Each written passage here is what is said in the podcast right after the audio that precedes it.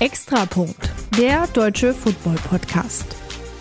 Ja, herzlich willkommen zur neuen Folge Extrapunkt. Und äh, Tom, ich glaube, ich kann so ein bisschen vorhersehen, was ein Teil des Inhalts dieser Folge sein wird. Hm, du meinst ähm, das 42-19 gegen die Eagles? Ja, ich meine vor allem auch, dass daraus den daraus folgenden möglichen Schluss, äh, dass, ja, weiß ich nicht, vielleicht die 49ers letztes Jahr eigentlich so der möglicherweise verdiente NFC-Vertreter im Super Bowl gewesen wären, wenn man sich das Spiel jetzt anguckt. Das Conference Championship-Spiel letztes Jahr war ja, wie wir alle wissen, durch die Quarterback-Verletzungen ein bisschen stark geprägt. Ich meine, Christian McCaffrey hat irgendwann Quarterback gespielt. Also ja, und dann Brock noch mit verletzter, äh, verletztem mhm. Ellbogen. Ähm, ja, weiß ich gar nicht so unbedingt. Also ja, natürlich. Ich habe letztes Jahr immer wieder gesagt, ich kaufe die Eagles nicht, bis wir dieses Spiel gesehen haben. Dann ist dieses Spiel unter diesen äh, Voraussetzungen geführt worden, was ja dann auch irgendwie für die ganze Footballwelt unbefriedigend einfach war. Es war auch einfach ein grottiges Spiel dann am Ende, ja. ähm, gegeben der Umstände. Ähm, und habe dann weiterhin gesagt, ich kaufe die Eagles nicht. Ähm, jetzt haben wir das Rematch gehabt und ein sehr deutliches Ergebnis. Ähm, aber ich finde oder ich glaube, dass die Eagles letztes Jahr noch stärker waren. Also die Defense war stärker. Ähm, die haben ja auch ein paar Abgänge gehabt. Die Secondary war stärker. Die sind, glaube ich, jetzt unter den letzten fünf, was die Pass-Defense angeht. Also das ist halt mhm. halt auch wirklich nicht gut. Dafür ist sie mit, haben die Eagles mit die stärkste um, ähm, Running-Defense. Ähm, ich glaube, dass sie letztes Jahr einfach insgesamt noch eine Nummer stärker waren, als, als sie es dieses Jahr sind. Ähm, und dennoch, nach diesem Spiel, auch wenn es jetzt ziemlich deutlich vom Ergebnis ist, würde ich fast so weit gehen um zu, und, und sagen, dass die Eagles mit das stärkste Team in der NFL weiterhin sind. Dahinter, trotz allem noch.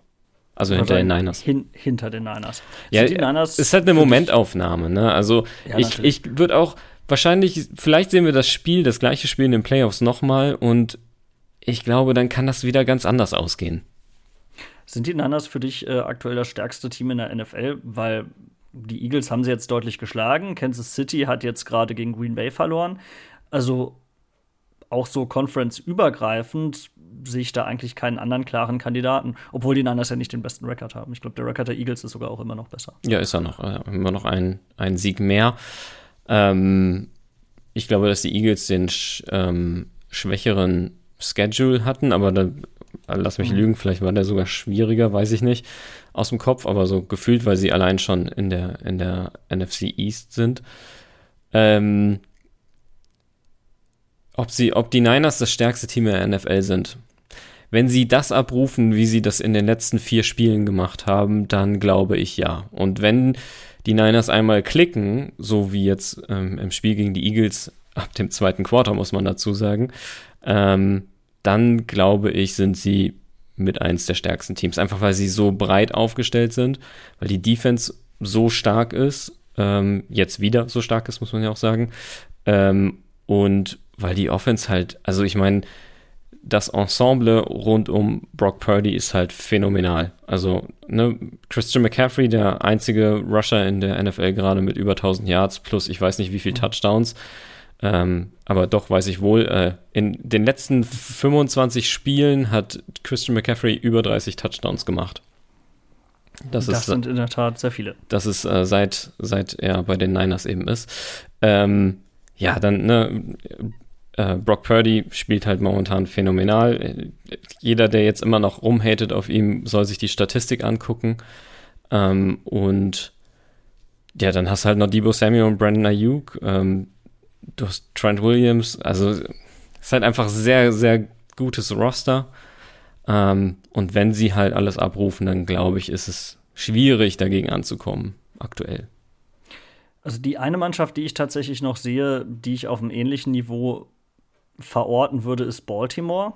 Ich mhm. glaube, das Spiel gibt es auch. Das Spiel noch kommt noch, Saison, ja. Ne? Ja, ja. Genau, richtig. da bin ich auch sehr gespannt drauf. Aber gut, das habe ich auch über das Spiel gegen die Eagles gesagt. Und also ich habe jetzt nicht das ganze Spiel gesehen, aber ein bisschen was in der Red Zone, mhm. vor allem von der ersten Hälfte. Und selbst dort fand ich, wirken die Niners schon durchaus überlegen. Und das Ergebnis ist ja dann gegen Ende noch mal deutlich deutlicher geworden in ja, der zweiten Hälfte. Komplett eskaliert. Ich meine, ja. also die, das erste Viertel, ne, das erste Viertel, da saß ich wirklich auf der Couch und habe gedacht, fuck, ey, das verlieren die, weil da haben die Niners mit der Offense gerade mal sechs Yards, ne, minus sechs Yards geschafft im mhm. ganzen ersten Viertel und die Defense hat halt krass gehalten, ne? Also die, die Eagles sind halt ne, immer bis in die Red Zone gekommen, aber haben daraus nur zwei Field Goals gezogen.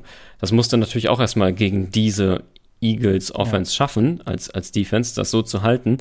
Und das hat die Niners und die Offense halt im Spiel gehalten, weil sie genau wussten, ein Touchdown und wir führen. Und wenn du in, der, in dieser Ausgangslage bist, statt 14-0 hinten zu liegen, nur 6-0 hinten zu liegen, und dann machst du diesen Touchdown und dann eskaliert das Spiel komplett für die Niners, dann, ähm, ja, da, da, haben die auch nichts mehr anbrennen lassen. Und das muss ich sagen, das hat mir dieses Spiel, aber das war auch schon im Spiel gegen, gegen Dallas, aber eigentlich, um ehrlich zu sein, in den letzten drei Spielen auch gefallen. Die Niners haben nicht den Fuß vom Gas genommen.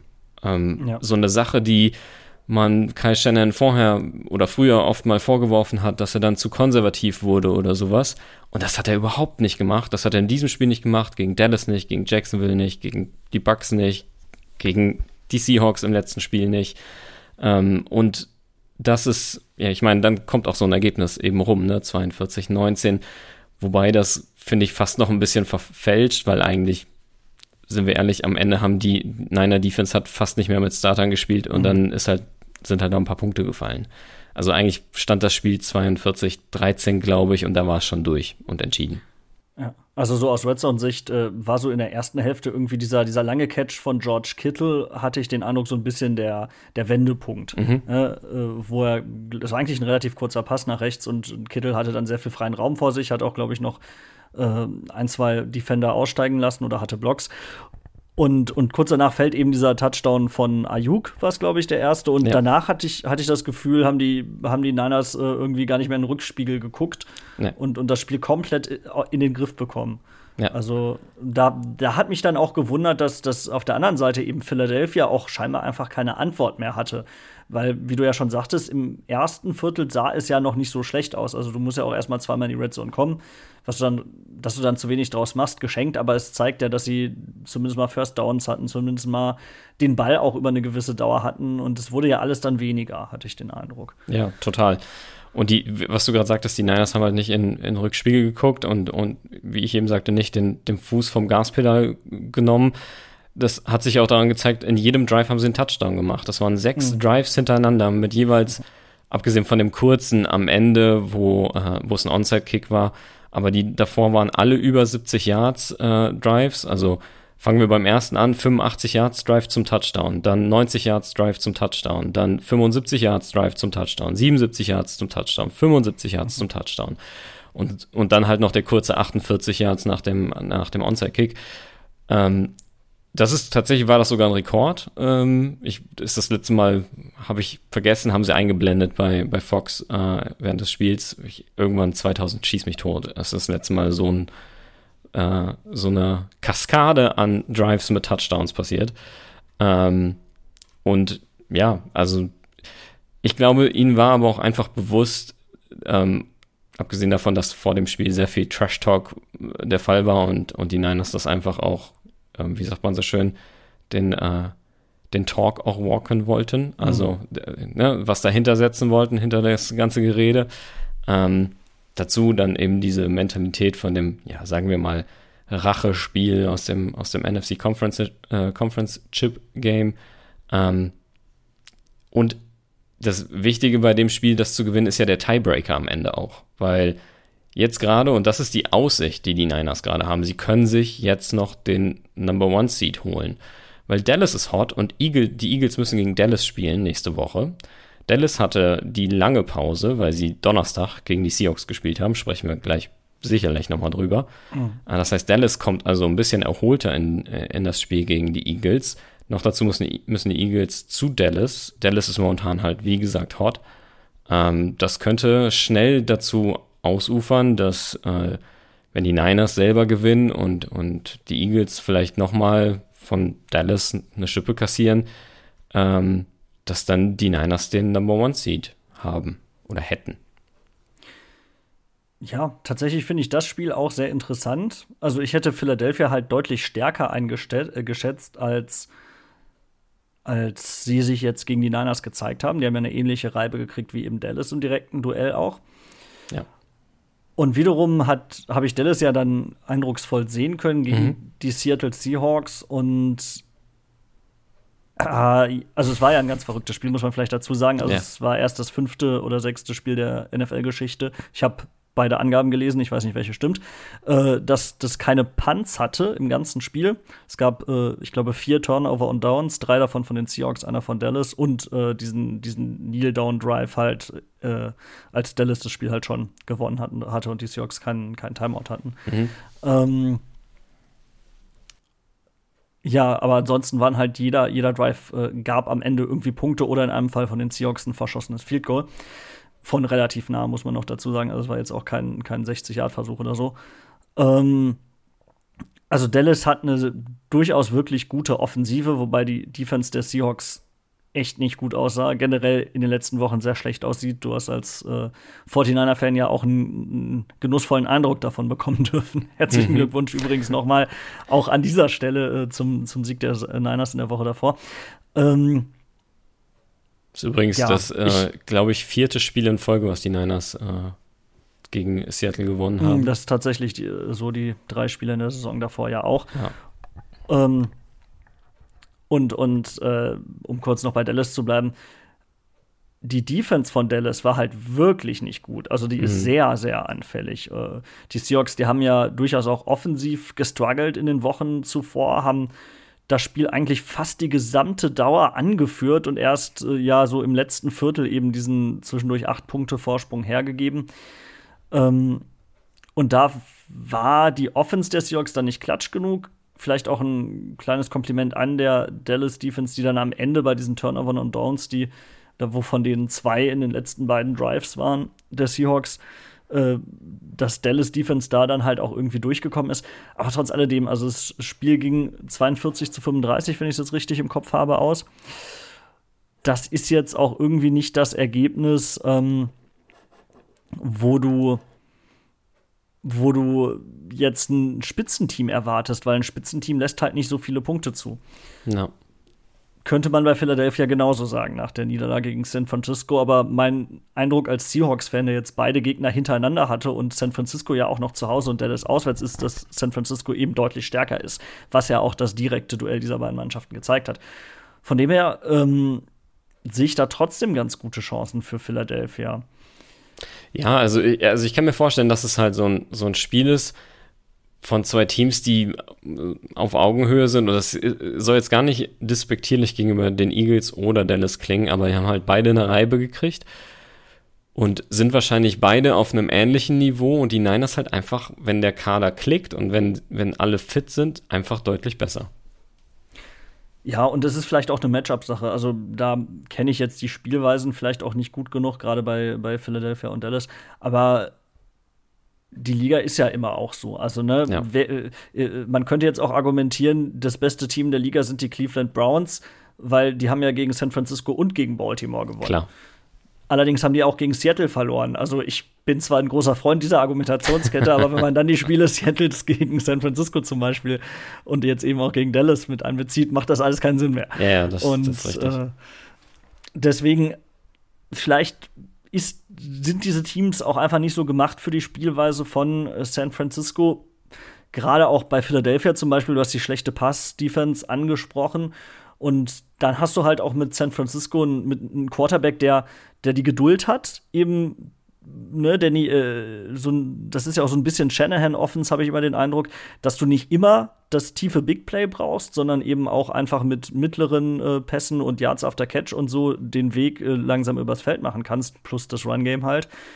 Und, und ich glaube, das ist ein schwieriges Matchup für Philadelphia, ne, weil Brock Purdy, Brock Purdy, haben wir ja auch schon öfter gesagt, macht sehr wenige Fehler. Mhm. Äh, Und so kriegst du eben diese langen Drives dann auch hin und ich denke, dass das vielleicht auch seinen Teil dazu beigetragen hat. Ja. Ich, ich, ähm, ich, ich liebe diese Argumentation immer noch, wenn, wenn Leute immer noch kommen mit, mit ähm, San Franciscos System ist, man wirft nicht tief. Brock Purdy hat average den tiefsten Ball in der Liga. Mit 9, Ich sag ja nicht, dass er- ich weiß, ich weiß. Dass ich er will, nicht tief wirft, Nein, ne, nein. sondern alles gut, alles gut. Ich, ich will nur sagen, ich glaube, irgendwann muss man sich auch mal davon verabschieden, immer, weil das ist halt so das Narrativ, was du oft hörst, und damit meine ich jetzt gar nicht dich, sondern insgesamt die Footballwelt, von wegen System Quarterback und passt halt gut in das System von Shannon. Ja, tut er. Und würdest du da wen anders reinstellen, würde der auch gut passen, weil das System halt einfach auch, wie ich finde, eins ist, was funktioniert und gut ist, mit viel Window-Dressing, wo du Defenses eh schon durcheinander bringst ohne Ende, hat man auch gegen die Eagles, fand ich, ja. gesehen. Ähm, und trotzdem ähm, ist Purdy jetzt lange nicht der Quarterback, der immer nur diese kurzen Dinger wie ein Garoppolo vorher zum Beispiel ähm, geworfen hat, sondern tatsächlich auch tiefe Dinger wirft. Und davon gar nicht wenig. Jetzt gegen, gegen die Eagles waren es ein paar weniger, das definitiv, ja, genau, das, das, definitiv, ähm, weil das System oder, oder die Art und Weise, wie sie die Eagles attackiert haben mit dem schnellen Pass Rush und den Ball eben schnell loswerden, halt einfach ein anderes war als, äh, ne, du hast Zeit und du kannst auch das tiefe Ding su super gut werfen. Aber waren halt auch schon ein paar, ein paar mehr tiefe Bälle dabei, als, als man es sonst von den Niners so gewohnt war in den letzten Jahren. Das, das will ich gar nicht in, in Abrede stellen. Aber so vom, vom Grundkonzept her hatte ich zumindest von dem, was ich von dem Spiel gesehen habe, auch den Eindruck, dass es halt, dass es halt viel so ist. Und das sind ja auch einfach, also ohne Purdy da irgendwas wegzunehmen, aber, aber Yards after Catch sind eine Stärke von Ayuk, ist eine Stärke Klar. von Debo Samuel und auch von George Kittle. Ja. Und ich denke, dass du so ein Team wie Philadelphia, hast du gerade selber gesagt, mit dem Pass Rush äh, einfach auch sehr gut so bespielen kannst und den Pass Rush so ein Stück rausnimmst. Ja, genau, genau das. Und ich, ich glaube, wenn du jetzt noch mal ein Stück weiter denkst, sind die Niners halt ein Team, was für die Offseason gemacht oder ein Team, mhm. was für die Offseason gemacht ist, weil es eben ein gutes Run-Game hat. Sie haben gegen eine der besten Laufverteidigungen jetzt trotzdem mit McCaffrey, weiß ich nicht, über 100 Yards Rushing gehabt. Ähm, Du meinst wahrscheinlich die Playoffs und nicht die Offseason, äh, Entschuldigung, ja, meine ich. Die, die Postseason meine ich. Genau, die Playoffs meine ich. Ähm, ne, weil das ist dann die Zeit, wo es Wetter mit einmal anders wird, wo die Spiele ein bisschen härter werden, wo es dann um jedes Yard gekämpft wird und, und wo dir eben, wo ja auch dieser Spruch herkommt mit Defense Wins Championships, wo dann Spiele auch einfach mal so richtig ausgefochten werden und nicht mehr nur noch, ja, schöne lange Bälle werfen ist, ähm, wie es Miami zum Beispiel tut. Ähm, und ich, ich glaube, dafür ist, sind die Niners halt gemacht und gebaut. Und mit McCaffrey, also ich meine, es gibt, glaube ich, gerade keinen besseren Running Back in der Liga. Also er hat ja oft immer diese hat man ja immer gesagt, er wäre halt ne, so ein, in, in Amerika sagt man Scatback, so ein, so ein Running Back, der nicht zwischen den Tackles läuft und der mhm. eben nicht so ein Power Running Back ist, sondern eher ne, ausweichen und äh, hier mal da mal einen Ball noch fangen und so. Aber das ist er bei den Niners nicht. Er läuft so viel zwischen den Tackles, so viele Yards, die er noch rausholt nach dem ersten, zweiten und dritten Kontakt noch und ähm, ja, deswegen ja auch unangefochten gerade ähm, der Running Back mit den meisten Yards einfach in der Liga. Ja, ich denke, ich denke, die Niners sind, was heißt für die Postseason gebaut. Ich glaube, die sind generell einfach ein sehr, sehr gutes Team. Aber ja. klar, das System, das System tut dir da auf jeden Fall nicht weh. Das, das kann man sicherlich so festhalten. Wenn du jetzt mal auf die letzten beiden Spiele der, der Hawks guckst, ja. ähm, die Hawks sind jetzt gerade aus dem Playoff Race so ein bisschen, sagen wir, würde die Saison jetzt enden, sind sie raus. Ähm, haben ja natürlich noch Chancen, wieder reinzukommen, äh, sind in der Hand, wie man so schön sagt. Machst du dir da noch Chancen? Rechnest du da noch irgendwie mit? Also Chancen auf jeden Fall. Was halt jetzt den Seahawks extrem wehtut, ist, dass die Rams eben beide Spiele gegen die Seahawks gewonnen haben. Mhm ähm, und den Tiebreaker haben. Jetzt aktuell sind die Seahawks halt deswegen auch äh, raus, weil sie dieses Tiebreaker-Rennen zum Beispiel gegen die Rams verlieren. Dann sind die Packers und die Vikings, die haben auch noch den, den gleichen äh, Rekord und die Falcons sogar auch noch. Also frag mich jetzt nicht, wie du diesen, wie viele Teams sind das? Fünf, fünffach Tiebreak dann am Ende des Tages entscheidest, aber auf jeden Fall in der eigenen Division schon gegen die Rams tut dir das halt extrem weh. Ähm, und generell hast du, glaube ich, dadurch, dadurch hast du einen schlechteren Divisional Record, einen schlechteren Conference Record automatisch. Und das sind dann ja, glaube ich, die nächsten Tiebreaks, die da irgendwie ins Spiel kommen.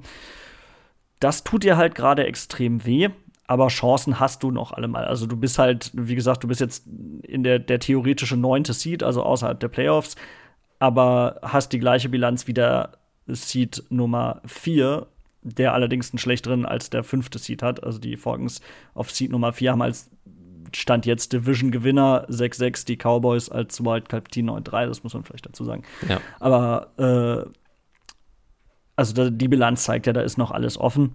Ja, klar.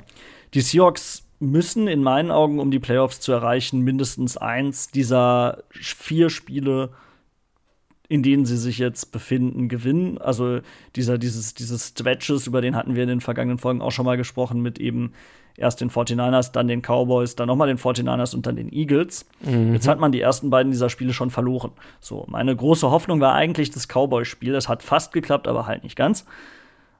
Und ja, ich, ich glaube, realistischerweise, um relativ sicher die Playoffs zu erreichen, brauchst du normalerweise zehn Siege. Dazu musst du jetzt also noch vier Spiele gewinnen. Die letzten drei Spiele der Seahawks sind gegen Titans, Tennessee, Steelers, gegen die Steelers, genau, und gegen die Cardinals. Also gegen alles, gegen Teams, wo du Stand jetzt sagen würdest, die sind zumindest mal schlagbar. Da kannst du auch mal ein Spiel davon verlieren, das sowieso, aber das kannst du jetzt halt einfach nicht mehr erlauben. Und du musst halt in meinen Augen am besten ja, entweder gegen die 49ers gewinnen, weil in so einer Division manchmal einfach komische Dinge passieren, weil deutet ja jetzt eigentlich nichts darauf hin, dass die Seahawks das Spiel gewinnen in der aktuellen Form, aber warum nicht? Oder halt gegen die Philadelphia Eagles, was ich für ein bisschen wahrscheinlicher halte. Ähm und wenn das gelingt, dann sehe ich durchaus Chancen, ja.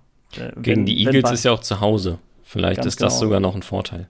Das mag ein Vorteil sein und ähm, ja. Ich weiß jetzt nicht, wie, wie sehr die Eagles-Fans reisen. Ob die ähnlich wie die Niners drauf sind, kann ich dir tatsächlich nicht sagen. Ich glaube, es würde alleine schon im Stadion nicht ganz so doll auffallen, weil die Farben sich dann doch etwas genau. ähneln. Das Rot ist ja äh, bei den meisten Teams immer relativ gut zu erkennen. Das stimmt. Ja, die, die ähm, Seahawks haben auch einfach historisch eine ganz gute Bilanz. Also gefühlt die letzten Spiele gegen die Eagles immer gewonnen. Die sind eigentlich auch alle schon ein bisschen her. Die waren alle noch mit Russell Wilson. Äh, das mag sich natürlich dann auch drehen. War ja bei den 49ers auch so, dass das mit Russell Wilson meistens ganz gut aussah und äh, seitdem eben nicht mehr. Ja. Das heißt, du setzt eigentlich oder hoffst, dass äh, sie das Spiel gegen die Eagles äh, gewinnen und dann noch die letzten drei quasi, um genau, irgendwie also in die Playoffs zu kommen. Genau, die letzten vier Spiele und dann mit zehn Siegen denke ich schon, dass du eine ganz gute Chance hast. Und wenn du dann ganz viel Glück hast, spielst du halt auswärts als Wildcard-Team bei einem außer NFC South, wo ich irgendwie kein einziges gutes Team das Playoffs verdient sehe. Ja, deswegen sind die Falcons ja auch drin mit 6-6 aktuell. Ja, also das ist ja einfach auch unfassbar. Hattest ja. du das auf dem Schirm, dass, dass die Falcons Das habe ich tatsächlich in der Red Zone habe ich es gesehen und da habe ich gedacht, so es kann auch wirklich nicht wahr sein, dass die gerade die diese äh, Division halt anführen. Ähm, ja, es ist, es ist vollkommen wild. Ich hätte die Saints da so viel stärker gesehen, um ehrlich zu sein, auch mit der mit dem ja. äh, mit Derek Carr, der zu den Saints gekommen ist, aber genau, ja, hätte ich auch gedacht. Ja, ähm, ja, okay. Ähm, damit haben wir das äh, ja, Playoff-Picture, wenn man so will, ein bisschen äh, abgegrast. Ähm, und ein bisschen habe ich da auch schon rausgehört, du rechnest dir keine Chancen aus jetzt im direkten äh, Matchup gegen die Niners. Bei den Niners. Deutet sich halt wirklich nicht an. Also wenn wir uns, das muss man jetzt auch als Seahawks-Fan ehrlich sagen, die letzten vier Spiele anguckt, war kein einziges davon wirklich knapp. Ja. Ähm, und dementsprechend in, unter normalen Umständen gewinnen die 49ers das. Natürlich hoffe ich wie immer, dass die Seahawks äh, irgendwie was reißen, weil die Niners vielleicht irgendwie auf so ein Trap-Game reinfallen. Das könnte es vielleicht schon auch sein, weil ganz ungefährlich sind die Seahawks gerade in der Offense nicht. Das mag vielleicht auch der Schlüssel sein, dass die, dass die Offense der Seahawks halt das, was sie gegen Dallas angedeutet hat, beibehält. Mhm. Ähm, das, das sah ja da schon ganz anders aus als im ersten Spiel gegen die 49ers, wo die Seahawks, glaube ich, zur Halbzeit vier First Downs hatten, wenn ich das jetzt richtig im Kopf habe.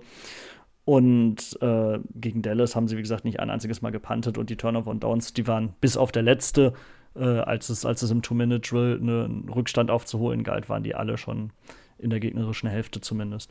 Ja. Und von dem her, wenn die offensive Leistung stimmt und das Ganze irgendwie ein bisschen Richtung Shootout geht, dann hast du so, so eine gewisse Chance, einfach weil wenn da den Niners was Dummes passiert, irgendwie, weil ein Drive dann doch mal nicht funktioniert, weil einer einen Ball fallen lässt oder weil eben ein individueller Moment eines Seahawks-Verteidigers irgendwie einen Turnover provoziert. Und das ist das eine, wofür die Seahawks-Defense durchaus gut sein kann. Hat man ja auch gegen die Niners tatsächlich gesehen bei der Pick Six von Jordan Brooks, der sich allerdings gegen Dallas verletzt hat. Ähm, dann kann da was gehen, aber du hörst da raus, das sind verdammt viele Wenn und Dann Sätze ja. Was immer ein sehr schlechtes Zeichen einfach ist. Ja, also, aber ich, also, ist halt immer die Rivalität und ähm, ich glaube, ja. ich, glaub, ich sage das bei jedem Spiel der Niners gegen die Seahawks, das kann immer so oder so kippen. Jetzt ist es halt viermal äh, in Folge äh, glücklich, ist untertrieben für die Niners ausgegangen, ja. ähm, die momentan diese Division ja auch ein bisschen dominieren einfach.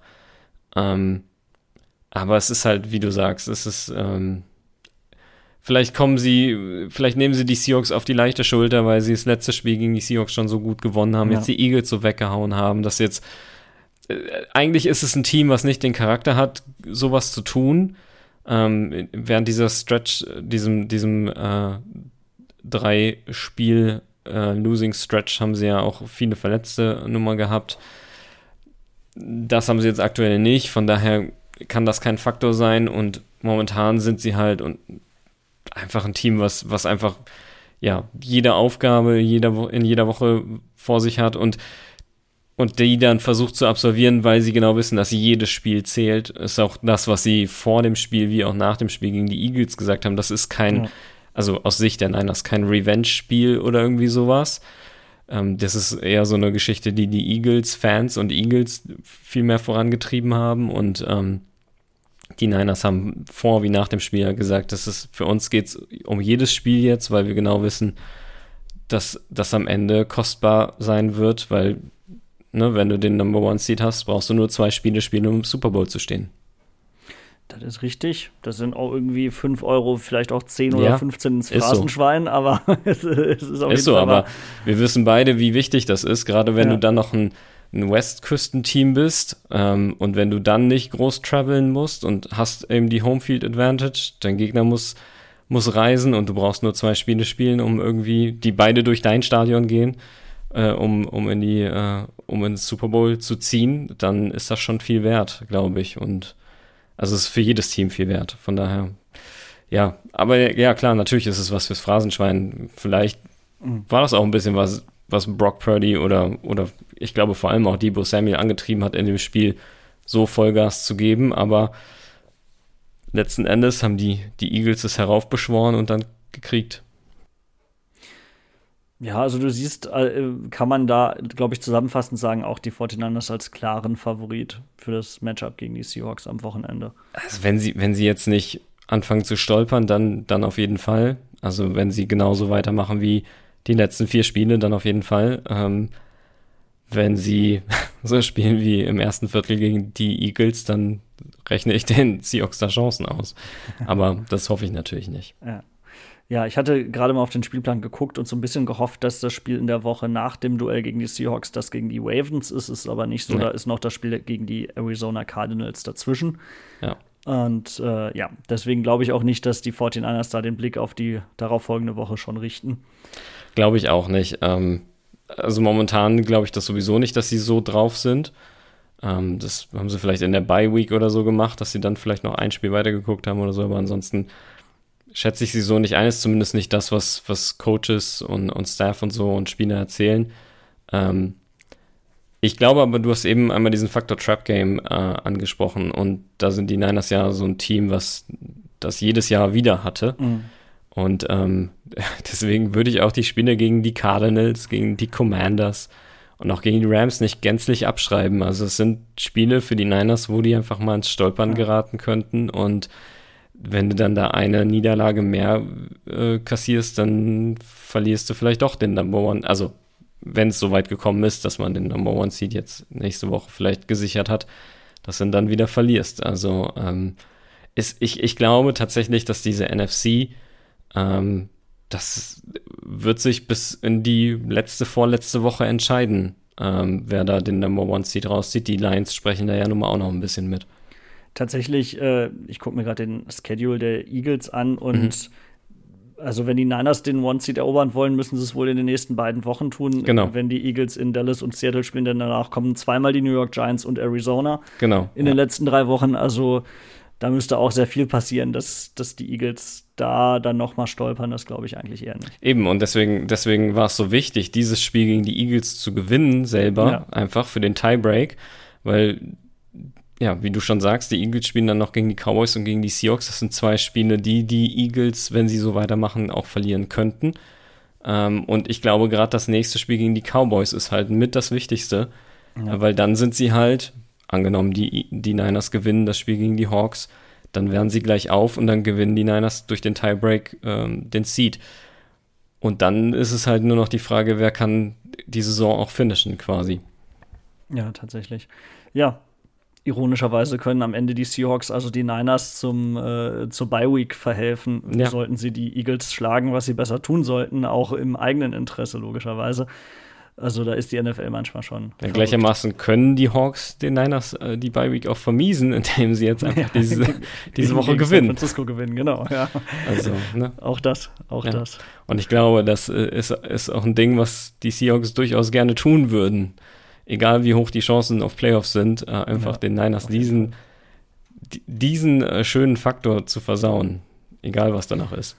Ja, also letztes Jahr, Anfang letztes Jahr, als man die Leistungsfähigkeit der Seahawks noch gar nicht so eingeschätzt hat, als dass sie ein mögliches Wildcard-Playoff-Team sein könnte, hatte man sich das auch nach dem Sieg gegen Denver gedacht. Es stellte sich dann heraus, okay, Denver ist einfach nicht gut und die Seahawks gar nicht so schlecht. Aber äh, da gab es ja dieses Rematch gegen Russell Wilson und das hatte schon den Eindruck, einfach von der Emotionalität, die drin war, als, als hat es ein bisschen was davon gehabt. Wenn man diese Emotionalität dann jetzt auch noch mal gegen San Francisco aufs Feld äh, bringen würde, wäre das sicherlich schon hilfreich. Das ist richtig. Auf jeden Fall. Ähm, es ist, finde ich, um mal so ein bisschen etwas über den Tellerrand hinauszuschauen. Generell eine recht merkwürdige oder weiß ich nicht, ich glaube, da sagen wir jedes Jahr, dass es eine merkwürdige Saison ist, aber äh, es sind einige Teams jetzt in letzter Zeit ähm, ja ein bisschen auf den Radar gekommen, die ich da nicht erwartet hätte. Also zum Beispiel die Green Bay Packers. Muss ich, muss ich hier mal irgendwie, das hatte ich mir fest vorgenommen, dass ich die mal heraushebe. Ich habe mir heute Morgen noch die Highlights angeguckt, wie sie ähm, Kansas City geschlagen haben. Mhm. Und die hätte ich halt jetzt echt nicht in, in Playoff-Contention äh, gesehen nach dem, nach dem erweiterten Saisonstart. Da hatten sie ein, zwei ganz okaye Spiele, dann wurde es gefühlt immer schlechter. Und mittlerweile ist Jordan Love aber, glaube ich, immer mehr in der Saison angekommen. Die Receiver, die, wo ich immer den Eindruck hatte, die haben sehr viele Bälle am Anfang der Saison fallen gelassen lassen jetzt nicht mehr so viele Bälle äh, fallen und sind vor allem auch sehr schnell und dynamisch. Und mit Watson, der am Anfang, glaube ich, auch verletzt war, ist jetzt wieder einer da, der auch noch mal da verstärkt. Also ich hab, bin überrascht, was die für ein starkes Team zum Beispiel haben. Die mhm. Rams mhm. sind auch noch voll im Playoff-Contention, hatte auch nicht jeder mit gerechnet. Äh, in der AFC gibt es da auch gleich einige mit den, mit den Browns, mit den Colts, mit den Texans. Selbst die Broncos sind auf einmal wieder da, also obwohl sie jetzt gegen Houston verloren haben. Also, also ich finde, finde, da gibt es einige sehr interessante Entwicklungen auch außerhalb der NFC West im Moment. Gibt es da für dich irgendwie so ein Team, wo du sagst, das hättest du jetzt so gar nicht auf dem Radar gehabt? Also bei mir sind es ja eine ganze Reihe, wie du gerade gehört ja, hast. Ähm, also, was heißt auf dem Radar gehabt? Ich hätte niemals gedacht, dass die Houston Texans so schnell das Ruder so rumreißen. Sie haben, wir haben ja in der Offseason noch darüber gesprochen, über diesen krassen Double Move, mhm. zwei äh, First-Round-Picks ja. zu picken, die sich beide bezahlt machen scheinbar. Ja, ähm, CJ Stroud spielt ja eine phänomenale Rookie-Karriere, äh, Rookie-Season. ähm, und ähm, das hätte ich halt nicht gedacht, dass, dass tatsächlich die, die Texans so schnell ja so gut werden von, von einem der schlechtesten Teams überhaupt jetzt 7-5 mhm. stehen. Ähm, musste halt mit einem Rookie-Quarterback auch erstmal machen. Ähm, das finde ich tatsächlich erstaunlich. Ähm, ansonsten ja, die, die Lions sind tatsächlich für mich auch, du hast es ja schon länger vorhergesagt, trotzdem eine Überraschung, so stark ja. wie sie spielen. Ähm, hätte ich jetzt nicht gedacht. Ähm, und ja, eine Überraschung ins Negative hinein, was ich eben schon sagte, die New Orleans Saints äh, mit äh, der Edition von Derek Carr so schlecht aktuell. Das wundert mich tatsächlich auch. Die große Überraschung ins Negative für mich sind übrigens sogar die Buffalo Bills mit, mit 6-6. Ja. Das hätte ich, also die sechs Niederlagen hätte ich ihnen am, am Ende der Regular Season nicht zugetraut. Da, ich glaube, die haben ganz, ganz viele enge Spiele immer verloren, mhm. wenn ich mich äh, recht erinnere. Weil das, äh, wenn ja. du mir das Differential anguckst genau, zwischen Points for, Points against, gut, ist ja. halt super gut, 100, 101. Äh, mehr Punkte machen als, als kassieren. Das ist halt, also nicht das mit eins der besten in der Liga, aber es ist halt auf, auf jeden Fall super gut. Und ähm, ich hab's nicht vor Augen, aber ich glaube, es waren sehr viele knappe Spiele, ja. die sie verloren haben. Also, ich gucke es gerade nach, Jets 22-16 verloren, äh, Jaguars 25-20 verloren, Patriots 29-25, aber gegen die Patriots musst du auch erstmal verlieren, ne? Dann so. Bengals 24-18, also sind halt viele One-Score-Games, die sie, die sie einfach verloren haben. Jetzt gegen die Eagles auch das 37-34, dieses wilde Spiel. Ja, voll. Aber ja, also ich gebe dir recht, also ja. ähm, Josh Allen spielt auch nicht eine Saison wie in den letzten Jahren und ich glaube, es liegt am Madden Curse. Also ist jetzt natürlich, ne, ist ja immer nur Hokuspokus, aber tatsächlich hat sie ihn getroffen. Also er war auf dem Cover ja. und spielt keine gute Saison. Ja, ist tatsächlich äh, irgendwie sehr, sehr oft so. Übrigens äh, muss ich auch noch mal hier ein Geständnis ablegen, dass ich einen absoluten Crush auf CJ, CJ Stroud habe, der einfach, also dem ich unfassbar gerne zusehe. Ja. Ich finde, dass der, der spielt einfach unfassbar gut und, und attraktiv auch einfach. Also, es ist ja jetzt auch kein Team, das irgendwie nur Power Running macht und äh, CJ Stroud, den man übrigens vor seiner, vor dem Draft so ein bisschen mit Jared Goff verglichen hat. Und bei Jared Goff hat man ja immer so gesagt, das ist so ein so ein Game Manager irgendwie. Und mhm. bei Stroud ist es halt überhaupt nicht so, habe ich den Eindruck, sondern ja. er hat gefühlt Game-Winning Drive nach Game-Winning Drive und spektakuläre Pässe und Scrammeln kann er aber auch noch. Und äh, ja, ich glaube, ich bin ein bisschen verliebt. Also muss ich echt sagen. Traust ihm auch ein bisschen hinterher, dass er nicht bei den Hawks gelandet ist. Absolut, ja. Das, das habe ich, glaube ich, schon mal betont. Also, das ist, das ist wirklich tragisch. Aber man muss auch einfach anerkennen, dass Houston einfach einen epischen Draft hingelegt ja. hat und mit, diesen, mit diesem Trade-Up dann, um Will Anderson Jr. noch zu kriegen, der jetzt auch äh, eine richtig gute Saison mittlerweile spielt, er jetzt, glaube ich, gegen Denver zwei Sacks hatte und, und äh, auch einer der entscheidenden Spieler in dem Spiel war. Also, ja, ganz, ganz, ganz stark einfach. Auf jeden Fall. Ähm, ja, aber das sind so die, also Überraschungen bei mir quasi in dieser Saison. Das dass die NFC South so schlecht ist, liegt ja garantiert mit an der Quarterback-Situation in der, mhm. in der Division. Desmond Ritter ist halt noch super jung. Ich finde, der spielt aber gut. Ähm, für, ja. für, für sein Alter, für, für seine Erfahrung finde ich ihn gar nicht so verkehrt. Ich finde, da passiert bei Atlanta passieren andere Sachen irgendwie, die ich ja. komisch finde, wie ein äh, Bijan Robinson, der echt wenig einen Ball kriegt. Ähm, und na, die anderen Teams, habe ich ja schon gesagt, äh, Derek Carr mit den Saints hätte ich wirklich einfach mehr erwartet. Dass Carolina glaub, das, mit einem mit einem Rookie Quarterback nicht direkt das Ruder rumreißt, war irgendwie klar und ja, Baker Mayfield. Carolina übrigens mit der Trainerentlassung ja. zwischen unseren Folgen. Äh, Frank Reich ist da also äh, Geschichte, finde ich ehrlich gesagt zu früh. Ich auch, viel zu früh. Ja, also das ist ja ein Team, wo man wirklich sieht, äh, dass da, dass da wirklich viele Baustellen sind. Also wenn man sich alleine die Offense anguckt, ja, Bryce Young spielt jetzt nicht die tollste Rookie-Saison, ganz sicher nicht, aber der hat halt auch überhaupt keinen Supporting Cast. Also die O-Line, weiß ich nicht, ist nicht so toll, habe ich den Eindruck. Die, das Running Game, Chuba Hubbard ist ganz okay, aber mehr auch nicht. Sein bester Receiver ist, glaube ich, Adam Thielen. Mhm der, ich weiß nicht, 33, 34, 35 Jahre alt ist, auf jeden Fall nicht mehr der jüngste, äh, den, den sie in Minnesota dann scheinbar nicht mehr haben wollten. Oder vielleicht wollte er auch weg, das weiß ich jetzt nicht genau, aber, aber der ja bei Minnesota immer sehr solide, sehr gut und sehr konstant war, aber nie der eine Top-Receiver war. Da war ja. ja immer früher Stephen Dix, dann später Justin Jefferson und, und er war immer so die Nummer zwei, Nummer drei. Und, und äh, ja, daran sieht man, glaube ich, irgendwie auch, dass das da auch einfach so die Substanz im Kader total fehlt.